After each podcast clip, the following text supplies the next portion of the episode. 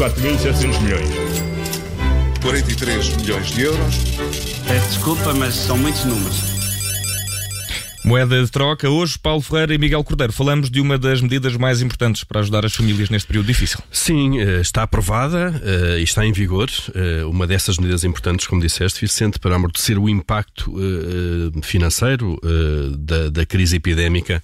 Trata-se da, moratória no, no crédito à habitação, que foi aprovada na quinta-feira em Conselho de Ministros e que veio regular este mecanismo. Alguns bancos, antes disso, já a começar pela Caixa Geral de Depósitos, já tinham anunciado eh, também uma moratória de forma voluntária.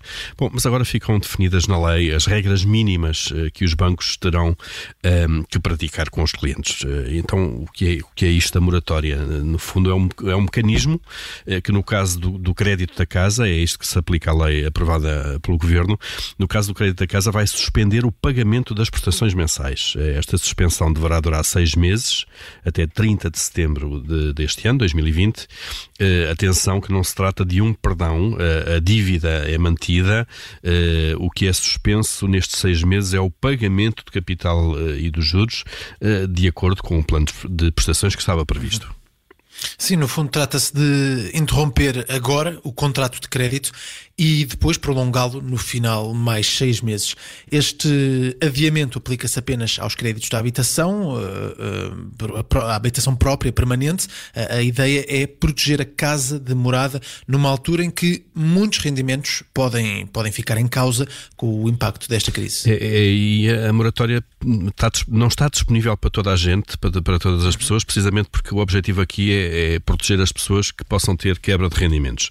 A lei refere que podem recorrer a ela pessoas ou famílias que sofram uma quebra inesperada de, de, desses rendimentos neste período de, de pandemia do, do, coronavírus, ou então que tenham conhecido uma alteração da situação laboral, por exemplo, trabalhadores que tenham passado para o desemprego, uh, que tenham passado ao layoff simplificado, uh, que trabalhem uh, em estabelecimentos que tenham fechado uh, ou que, por exemplo, estejam em casa em isolamento profilático.